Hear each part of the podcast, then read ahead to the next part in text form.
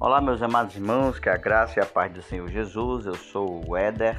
Estamos aqui para mais um estudo bíblico, uma série de estudos bíblicos sobre o apóstolo Paulo, lições da vida e ministério do apóstolo dos gentios para a igreja de Cristo. Mas antes vamos fazer uma oração. Querido Deus e eterno Pai, te louvamos, Senhor, pelas maravilhas que o Senhor tem operado em nosso meio. Abre o nosso entendimento e a nossa compreensão, para que possamos assim, ó Deus, entender a tua palavra, Senhor. Nos edifica, nos fortalece através do teu Espírito Santo. Nos guia em todo o estudo, Pai, para que possamos entender de fato a tua vontade. Assim nós te agradecemos em nome de Jesus. Amém. E o nosso estudo bíblico de hoje tem o título como Paulo e sua dedicação aos vocacionados. No Evangelho de Mateus, capítulo 10, verso 7, e também em João, capítulo 21, do versículo 15 ao 17, nós enxergamos o imperativo de Cristo como um ponto de partida para a dedicação aos vocacionados. Na carta de Paulo aos Gálatas, capítulo 1, verso 6, também em Romanos, capítulo 1, versículo 16, nós enxergamos a vocação pastoral diferente da vocação para a salvação. E vemos em Efésios capítulo 4, verso 11 e 12, aonde o Senhor chama e ordena os vocacionados. Em Atos capítulo 20, verso 24, a vocação implica em uma impulsão interior. No primeiro livro de Samuel, no capítulo 3, verso 9, o vocacionado deve estar atento à voz do Senhor. E Efésios capítulo 1, verso 16 e 17, aliás, 17 e 18, sabedoria, revelação e iluminação da vida do vocacionado. O nosso texto base, ele se encontra num livro do Novo Testamento, um livro, um livro histórico, que é o livro de Atos dos Apóstolos, Atos dos Apóstolos, capítulo 20, a partir do versículo 17, o texto diz o seguinte: a palavra do Senhor. De Mileto, Paulo enviou uma mensagem a Éfeso, pedindo aos presbíteros da igreja que se encontrasse com ele. E quando chegaram, Paulo lhes disse: Vocês sabem como me conduzi entre vocês em todo o tempo, desde o primeiro dia em que entrei na província da Ásia, servindo o Senhor com toda humildade, com lágrimas e com as provações que me sobrevieram pelas ciladas dos judeus. Vocês sabem que jamais deixei de anunciar o que fosse proveitoso e de ensinar isso a vocês publicamente e também de casa em casa testemunhando tanto a judeus como a gregos o arrependimento para com Deus e a fé em nosso Senhor Jesus Cristo. E agora, impelido pelo Espírito, eu vou para Jerusalém, não sabendo o que ali vai me acontecer, exceto que o Espírito Santo, de cidade em cidade, me assegura que prisões e sofrimento estão à minha espera. Porém, nada considero a vida preciosa para mim mesmo desde que eu complete a minha carreira e o ministério que recebi do Senhor Jesus, para testemunhar o Evangelho da graça de Deus. E agora eu sei que todos vocês, cujo meio passei pregando o reino, não mais verão o meu rosto. Portanto, no dia de hoje, testifico diante de vocês que estou limpo do sangue de todos, porque jamais deixei de lhe anunciar todo o plano de Deus. Cuidem de vocês mesmos e de todo o rebanho, no qual o Espírito Santo os colocou como bispo para pastorearem a igreja de Deus, a qual ele comprou com o seu próprio sangue.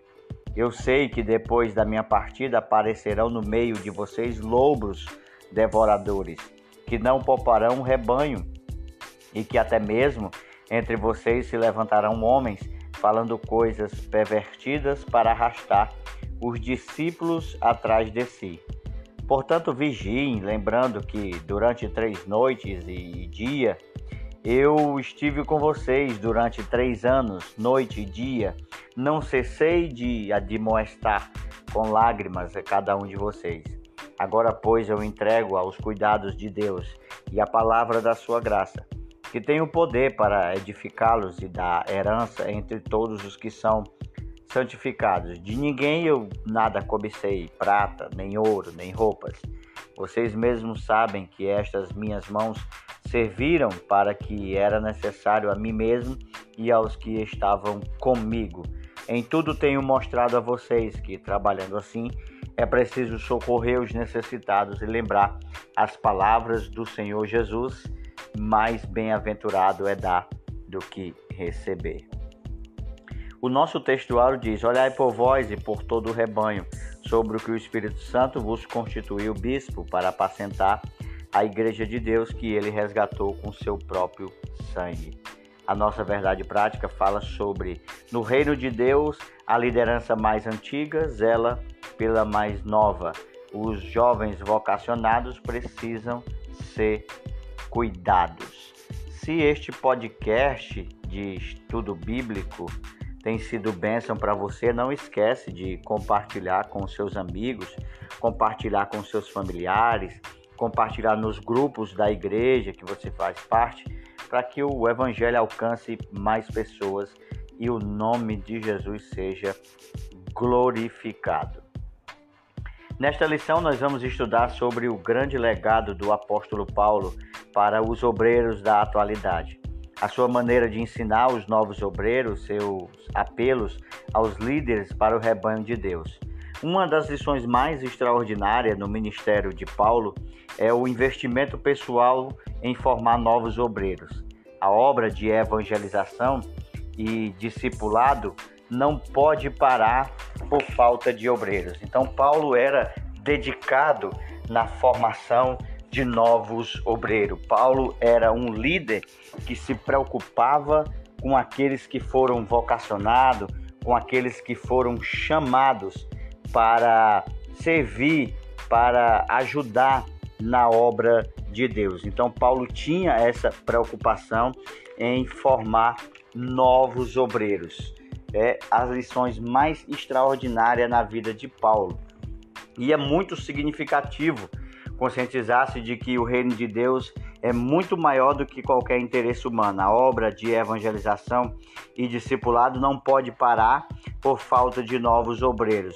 O Senhor chama as antigas lideranças para cuidar das mais novas, pois grande é a seara, mas os obreiros são poucos. Rogai, pois, ao Senhor da seara que envie obreiros para a sua seara. Lucas capítulo 10 e versículo 2. O apóstolo Paulo sabia que ele passaria brevemente, mas que a igreja permaneceria. Ele tinha essa consciência histórica a respeito da obra divina. Essa obra não terminaria no apóstolo Paulo, pelo contrário, avançaria até a volta de Jesus. O nosso primeiro ponto fala Éfeso, o ponto de partida de aprendizado aos vocacionados. Éfeso foi a cidade aonde Paulo demorou mais tempo. Paulo ficou bastante tempo na cidade de Éfeso, que era uma cidade importante para a obra de Deus na época de Paulo. A cidade de Éfeso foi um dos pontos de partida ao lado de Jerusalém e Antioquia para o aprendizado dos vocacionados para fazer a obra de Deus.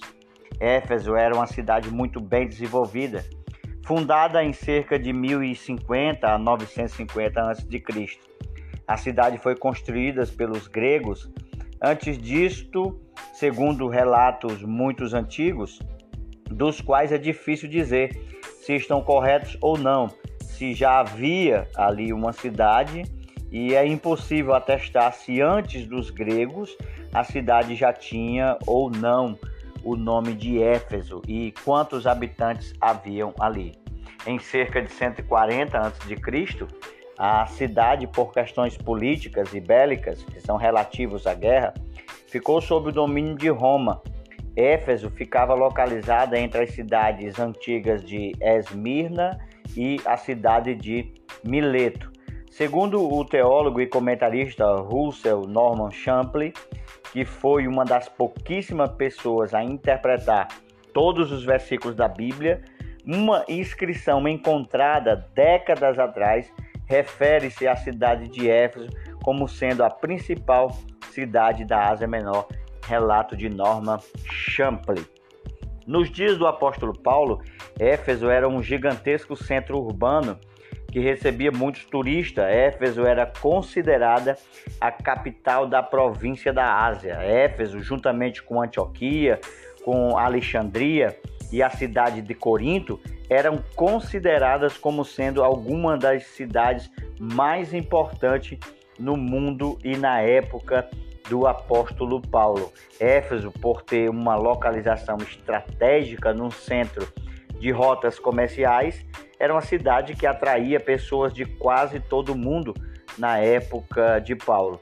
Éfeso foi o centro do trabalho missionário de Paulo. Ele visitou a cidade de Éfeso durante a sua segunda viagem missionária e também durante a sua terceira viagem missionária. E ali Paulo mantinha laços estreitos com os cristãos daquele lugar. Perto do fim do seu ministério, o apóstolo Paulo deixou Timóteo em Éfeso com a incumbência de cuidar daqueles cristãos. Primeira carta de Paulo a Timóteo, capítulo 1 e verso 3. Éfeso também se constituiu assim um grande desafio espiritual para Paulo, pois a cidade de Éfeso era um centro de prática de magia negra e outras práticas de ocultismo, a superstição, a feitiçaria eram comuns nesta cidade. Muitos dos convertidos de Éfeso tinham estados envolvidos nestas obras das trevas. No entanto, quando o apóstolo Paulo deixou a cidade, a fabricação de ídolos tinha sofrido grande recesso, tanto que o sindicato, vamos dizer assim, dos artifícios fez uma tentativa violenta de expulsar Paulo da cidade, porque os feiticeiros iam se convertendo e iam abandonando a prática da feitiçaria e assim não fabricavam mais livros e nem ídolos. Em Éfeso, o apóstolo Paulo permaneceu mais tempo e por isso dali surgiu um local estratégico para formar novos discípulos, preparar seus colaboradores vocacionados para atuar nas igrejas da Ásia era uma tarefa do apóstolo muito importante. Paulo, no seu ministério, ele já estava independente dos apóstolos de Jerusalém, embora Paulo não perdesse o vínculo, o contato com os líderes da igreja mãe e nem a sua comunhão. Sem uma boa preparação dos novos líderes, a obra de Deus não pode ser feita com eficácia o ministério de Paulo tomou uma proporção muito ampla, pois Paulo ele teve um despertamento pelas novas vocações.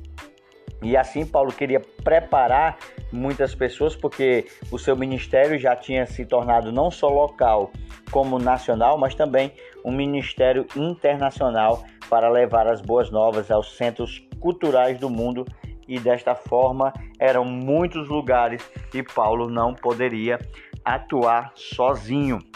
O apóstolo Paulo, entendendo isso, começou a preparar novos vocacionados, arregimentou investiu em pessoas que pudessem auxiliar ele a levar o evangelho. Nós vemos na Bíblia muitos nomes que pessoas que Paulo é, investiu naquelas pessoas, como Timóteo, como Trófimo, como Tíquico, como Tito, Aristarco, Filemon, Gaio e tantos outros obreiros que Paulo assim o investiu para capacitá-los para o ministério da obra. Paulo era um mestre inspirado.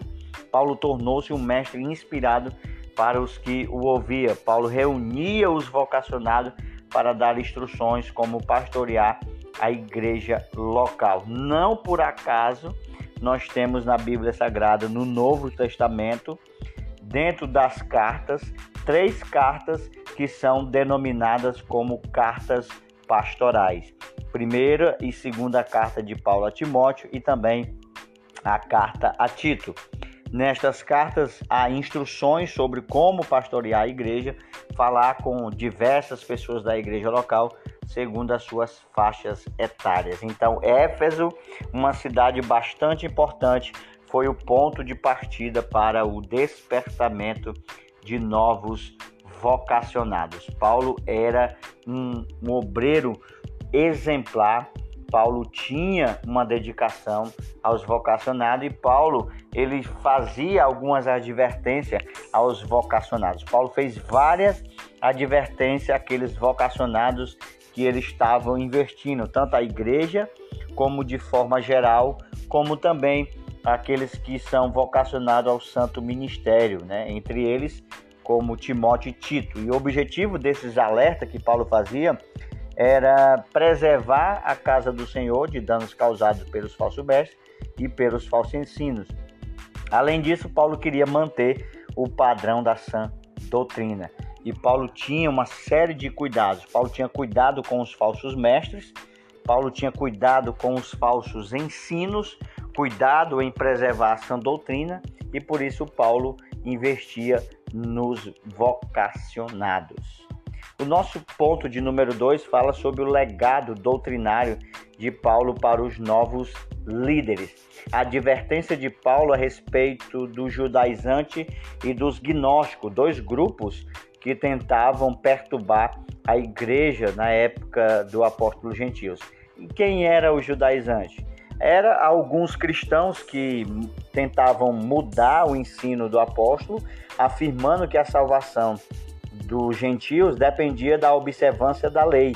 E três pontos eram destacados por eles, como a prática da circuncisão, a guarda do sábado judaico e a observância dos ritos que envolvia datas e comidas.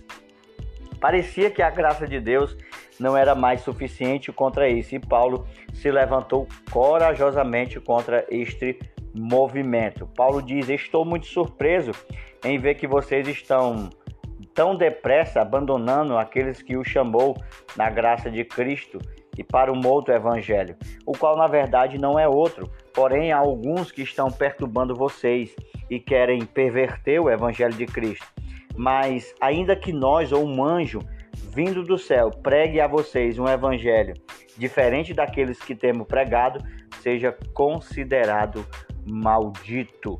Então, Paulo, em Gálatas, capítulo 1, do 6 ao 9, combate o judaizante, que tentam introduzir dentro da igreja é, elementos, costumes que é do judaísmo. Infelizmente, nós vemos hoje em muitas igrejas cristãs pessoas tentando judaizar os cultos, usando é, indumentárias dos rabinos, usando kippah, botando menorá, é, botando réplica de, de símbolos do judaísmo, como a Arca da Aliança, como os cartiçais. Então, isso é tentando judaizar a igreja e isso é preciso ser combatido, porque as Escrituras falam que nós somos livres em Cristo Jesus e não somos presos a costumes e nem qualquer ensinamento que seja contrário às Escrituras. Um segundo grupo que perturbava a igreja eram os gnósticos. Quem eram os gnósticos? Eram alguns cristãos que eram adeptos de um movimento chamado gnosticismo e era um movimento filosófico e ao mesmo tempo teológico. Eles acrescentavam dentro da doutrina bíblica é, elementos da filosofia e faziam uma mistura de filosofia com fé cristã que corrompiam desta forma o verdadeiro ensino das escrituras. Para se ter uma ideia, os gnósticos ensinavam que o espírito era mais importante que o corpo e o corpo era uma matéria imprestável que não servia para nada. Da implicação desse ensino resultava a banalização da graça de Deus na igreja. E aí Paulo refutou esse ensino em 1 Tessalonicenses capítulo 5, verso 23, onde Paulo diz: "E o mesmo Deus de paz vos santifique em tudo, em todo o vosso espírito e alma e corpo sejam plenamente conservados irrepreensíveis para a vinda de nosso Senhor Jesus Cristo. O compromisso de Paulo era com o Senhor. Além de se preocupar com os falsos ensinos, Paulo preocupava-se também em viver de maneira coerente com o que ele ensinava.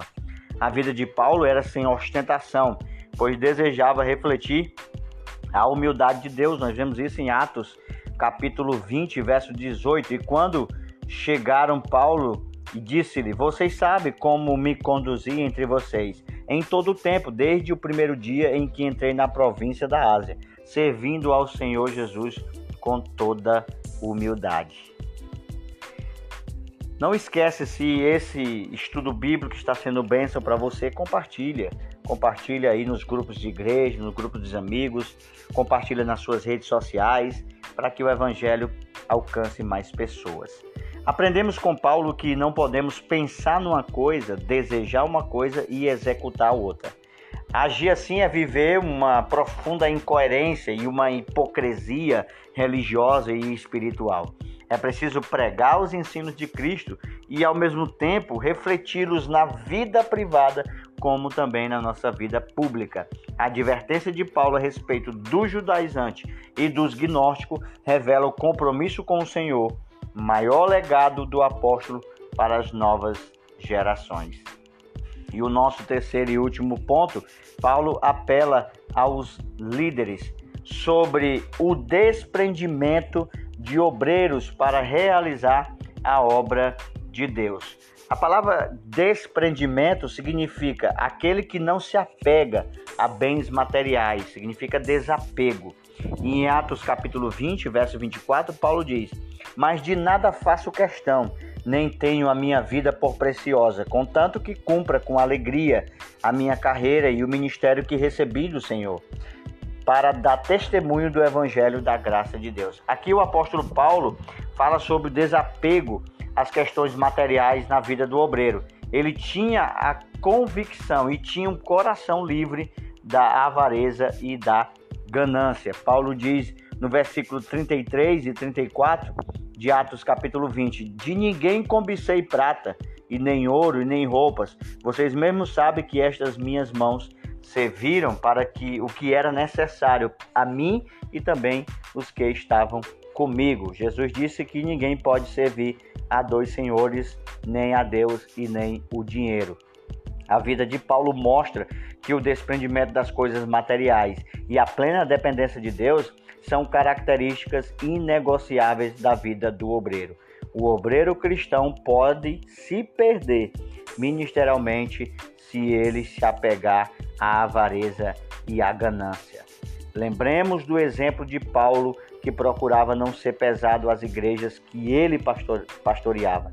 Na segunda carta aos Tessalonicenses, no capítulo 3, verso 8, Paulo diz: Nem de graça comemos o pão de homem algum, mas com trabalho e fadiga. Trabalhamos noite e dia para não ser pesado a nenhum de vós. Então, Paulo fala para os obreiros se desprenderem das questões materiais e do dinheiro. Paulo também fala sobre o cuidado pessoal do obreiro. Ele diz: Olhai por vós e por todo o rebanho. É preciso cuidar do corpo, da alma e do espírito. Assim, antes de o obreiro cuidar e zelar pela igreja, o obreiro deve zelar pela sua saúde, pela sua saúde física, pela sua saúde emocional e espiritual. Então, o obreiro tem que estar primeiro preparado para depois preparar outras pessoas. E no terceiro e último subtópico, Paulo fala sobre a ameaça de lobos cruéis no meio de rebanho. Porque eu sei isto, que depois da minha partida, diz Paulo, entrarão no meio de vós lobos cruéis. E Paulo, quando fala de lobos cruéis, Paulo se refere aos falsos mestres que iriam colocar doutrinas estranhas na mente dos incautos. E o que é incautos? Incautos diz respeito àquele que não tem cautela, aquele que é descuidado, aquele que é imprudente, aquele que é ingênuo. Então, eles, os lobos, os falsos mestres, iam se aproveitar dessas pessoas. Esses lobos eram predadores espirituais do rebanho de Deus. O apóstolo Paulo convoca os obreiros a terem compromisso de cuidar de cada ovelha do rebanho, ensinando e protegendo contra os lobos. Estejamos atentos contra os predadores da obra do Senhor. O apóstolo Paulo apela para que os obreiros tenham desprendimento material, cuidado espiritual e prudência para fazer a obra de Deus. A nossa conclusão é, em primeiro lugar, a vida do apóstolo Paulo deixa um grande legado para os obreiros da atualidade. Em segundo lugar, sua maneira de despertar novas vocações, sua herança doutrinária para a nova geração de trabalhadores e seu apelo aos obreiros para cuidar do rebanho de Deus são extremamente importantes para nortear os ministérios dos vocacionados. E em terceiro lugar, é tempo de nós investirmos nas novas vocações e apostar na nova geração de obreiros, preparando-os cada um conforme a palavra de Deus, conforme nos orienta as Escrituras Sagradas, para que sejam obreiros fiéis à nossa, ao nosso Senhor Jesus e ao Deus Todo-Poderoso. Que Deus te abençoe e até o nosso próximo estudo bíblico sobre as lições de Paulo, o apóstolo do gentil, para a igreja atual.